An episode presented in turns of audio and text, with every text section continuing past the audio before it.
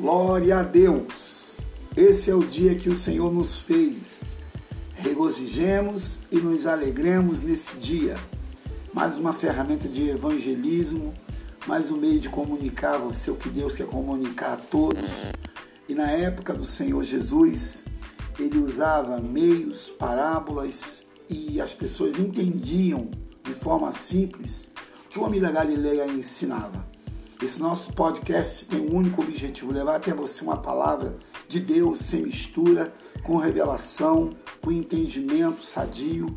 E você é meu convidado especial para estar conosco todos os dias, pelas redes virtuais. E Deus tem uma palavra para a tua vida, ok? Fica sintonizado com a gente. Deus abençoe e bom dia!